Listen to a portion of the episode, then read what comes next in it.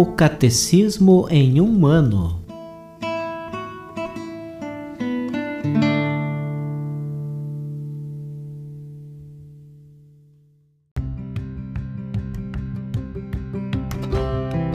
Olá, eu sou Alesiandro, seminarista da Diocese de Ponta Grossa, Paraná. Você está ouvindo o podcast O Catecismo em um ano. Vamos ler todo o Catecismo da Igreja Católica ao longo de 365 episódios. Estamos utilizando a tradução em português apresentada pela CNBB em 2013, baseada na edição típica em latim. Baixe o plano de leitura por meio de um link que você encontra na página do Instagram, arroba o Catecismo em um ano, ou na descrição deste podcast.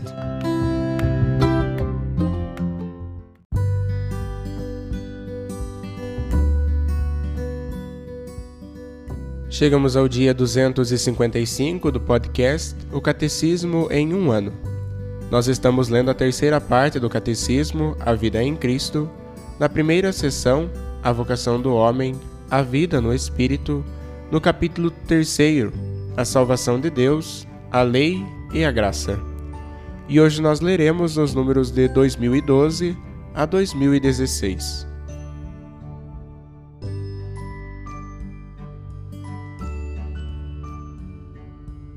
4. A santidade cristã. Sabemos que tudo contribui para o bem daqueles que amam a Deus. Pois aos que ele conheceu desde sempre, também os predestinou a se configurarem com a imagem de seu Filho, para que este seja o primogênito numa multidão de irmãos. E a aqueles que predestinou, também os chamou, e aos que chamou, também os justificou e aos que justificou, também os glorificou. Conforme Romanos capítulo 8, versículos de 28 a 30. Todos os fiéis cristãos, de qualquer estado ou ordem, são chamados à plenitude da vida cristã e à perfeição da caridade. Todos são chamados à santidade. Sede, portanto, perfeitos como o vosso Pai Celeste é perfeito conforme Mateus capítulo 5, versículo 48. Para conseguir esta perfeição, façam os fiéis uso das forças recebidas, a fim de que, cumprindo em tudo a vontade do Pai, se dediquem inteiramente à glória de Deus e ao serviço do próximo. Assim, a santidade do povo de Deus se expandirá em abundantes frutos como é demonstrado luminosamente na história da Igreja, pela vida de tantos santos.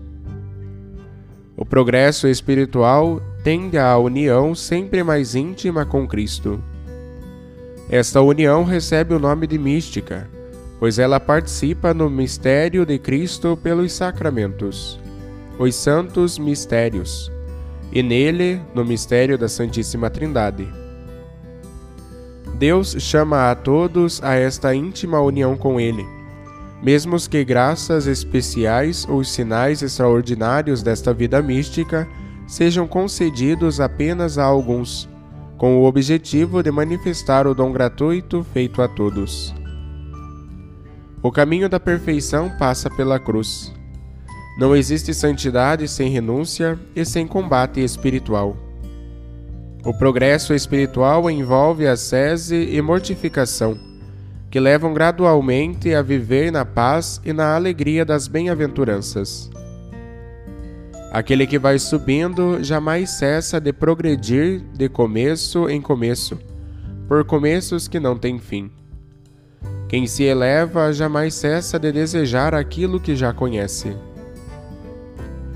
Os filhos da Santa Igreja, nossa mãe, esperam justamente a graça da perseverança final e a recompensa de Deus, seu Pai, pelas boas obras realizadas com Sua graça, em comunhão com Jesus. Observando a mesma regra de vida, os fiéis cristãos partilham a feliz esperança daqueles que a misericórdia divina reúne na Cidade Santa, a Nova Jerusalém, descendo do céu, de junto de Deus vestida como noiva. conforme Apocalipse capítulo 21, versículo 2.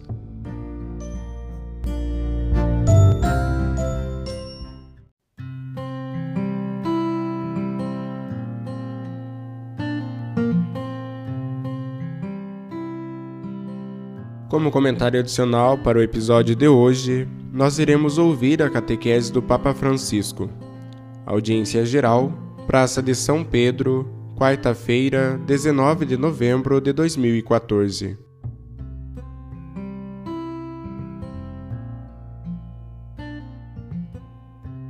Prezados irmãos e irmãs, bom dia.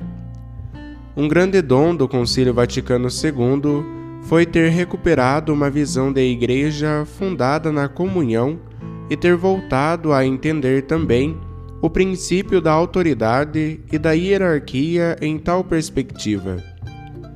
Isto ajudou-nos a compreender melhor que, enquanto batizados, todos os cristãos têm igual dignidade diante do Senhor e são irmanados pela mesma vocação, que é a santidade conforme a Constituição Lumen Gentium, número 39 a 42. Agora, interroguemo-nos. Em que consiste esta vocação universal a sermos santos? E como a podemos realizar? Antes de tudo, devemos ter bem presente que a santidade não é algo que nos propomos sozinhos que nós obtemos com as nossas qualidades e capacidades. A santidade é um dom, é a dádiva que o Senhor Jesus nos oferece, quando nos toma consigo e nos reveste de si mesmo, tornando-nos como Ele é. Na carta aos Efésios, o apóstolo Paulo afirma que Cristo amou a Igreja e se entregou por ela para a santificar conforme Efésios capítulo 5, versículos 25 e 26. Eis que verdadeiramente a santidade é o rosto mais bonito da igreja, o aspecto mais belo. É redescobrir-se em comunhão com Deus, na plenitude da sua vida e do seu amor. Então, compreende-se que a santidade não é uma prerrogativa só de alguns, é um dom oferecido a todos sem excluir ninguém, e por isso constitui o cunho distintivo de cada cristão. Tudo isto nos leva a compreender que para ser santo não é preciso ser bispo, sacerdote ou religioso. Não, todos somos chamados a ser santos. Muitas vezes somos tentados a pensar que a santidade só está reservada àqueles que têm a possibilidade de se desapegar dos afazeres normais, para se dedicar exclusivamente à oração. Mas não é assim. Alguns pensam que a santidade é fechar os olhos e fazer cara de santinho. Não, a santidade não é isto. A santidade é algo maior, mais profundo, que Deus nos dá. Aliás, somos chamados a tornar-nos santos precisamente vivendo com amor e oferecendo o testemunho cristão nas ocupações diárias. E cada qual nas condições e situação de vida em que se encontra. Mas tu és consagrado, consagrada? Sê santo, vivendo com alegria a tua entrega e o teu ministério. És casado? Sê santo, amando e cuidando do teu marido, da tua esposa, como Cristo fez com a Igreja. És batizado, solteiro? Sê santo, cumprindo com honestidade e competência o teu trabalho e oferecendo o teu tempo ao serviço dos irmãos. Mas, padre, trabalho numa fábrica, trabalho como contabilista, sempre com os números ali não se pode ser santo. Sim, pode. Podes ser santo lá onde trabalhas.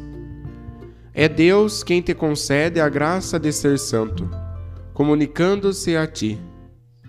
Sempre, em cada lugar, é possível ser santo. abrir-se a esta graça que age dentro de nós e nos leva à santidade. És pai, avô, ser santo, ensinando com paixão aos filhos ou aos netos a conhecer e a seguir Jesus. E é necessária tanta paciência para isto, para ser um bom pai, um bom avô, uma boa mãe, uma boa avó. É necessária tanta paciência, e é nesta paciência que chega a santidade, exercendo a paciência.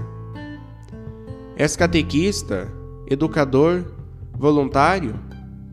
Ser santo, tornando-te sinal visível do amor de Deus e da sua presença ao nosso lado. Eis, cada condição de vida leva à santidade, sempre em casa, na rua, no trabalho, na igreja, naquele momento e na tua condição de vida foi aberto o caminho rumo à santidade. Não desanimeis de percorrer esta senda. É precisamente Deus que nos dá a graça. O Senhor só pede isto: que permaneçamos em comunhão com Ele e ao serviço dos irmãos. Nesta altura, Cada um de nós pode fazer um breve exame de consciência. Podemos fazê-lo agora. E cada qual responda dentro de si mesmo, em silêncio. Como respondemos até agora ao apelo do Senhor à santidade? Desejo ser um pouco melhor, mais cristão, mais cristã? Este é o caminho da santidade. Quando o Senhor nos convida a ser santos, não nos chama para algo pesado, triste. Ao contrário, é o convite a compartilhar a sua alegria, a viver e a oferecer com júbilo cada momento da nossa vida, levando-o a tornar-se ao mesmo tempo um dom de amor pelas pessoas que estão ao nosso lado. Se entendermos isto, tudo mudará adquirindo um significado novo, bonito, um significado a começar pelas pequenas coisas de cada dia. Um exemplo: uma senhora vai ao mercado para fazer as compras. Encontra uma vizinha, começam a falar, e então chegam as bisbilhotices. E a senhora diz: Não, não falarei mal de ninguém este é um passo rumo à santidade. Ajuda-nos a ser santos. Depois, em casa, o filho pede para te falar das suas fantasias. Ó, oh, estou muito cansado. Hoje trabalhei tanto. Mas acomoda-te e ouve o teu filho que precisa disto. Acomoda-te e ouve-o com paciência. É um passo rumo à santidade. Depois acaba o dia, todos estamos cansados, mas há a oração. Recitemos uma prece. Também este é um passo para a santidade. Então, chega o domingo e vamos à missa. Recebamos a comunhão, às vezes precedida por uma boa confissão que nos purifica um pouco. Este é outro passo rumo à santidade. Depois pensemos em Nossa Senhora, tão boa e bela, e recitemos o Rosário. Também este é um passo para a santidade. Então vou pelo caminho, vejo um pobre, um necessitado. Paro, faço-lhe uma pergunta, dou-lhe algo. É um passo rumo à santidade. São pequenas coisas, mas muito pequenos passos para a santidade. Cada passo rumo à santidade fará de nós pessoas melhores, livres do egoísmo e do fechamento em nós mesmos, abertos aos irmãos e às suas necessidades. Caros amigos, a primeira carta de São Pedro dirige-nos esta exortação como bons dispensadores das diversas graças de Deus, cada um de vós ponha à disposição dos outros o dom que recebeu, a palavra para anunciar as mensagens de Deus, um ministério para o exercer com uma força divina, a fim de que em todas as coisas Deus seja glorificado por Jesus Cristo. Conforme o capítulo 4, versículos 10 e 11. Eis o convite à santidade.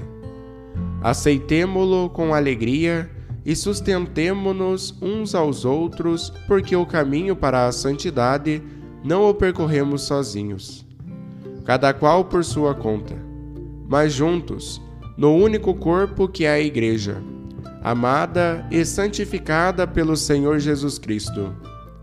Vamos em frente, com ânimo, neste caminho da santidade.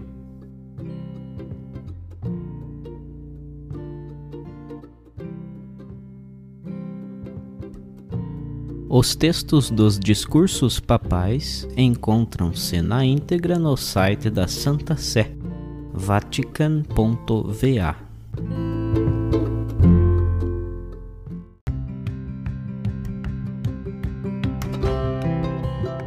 Você acaba de ouvir mais um episódio do podcast O Catecismo em um Ano.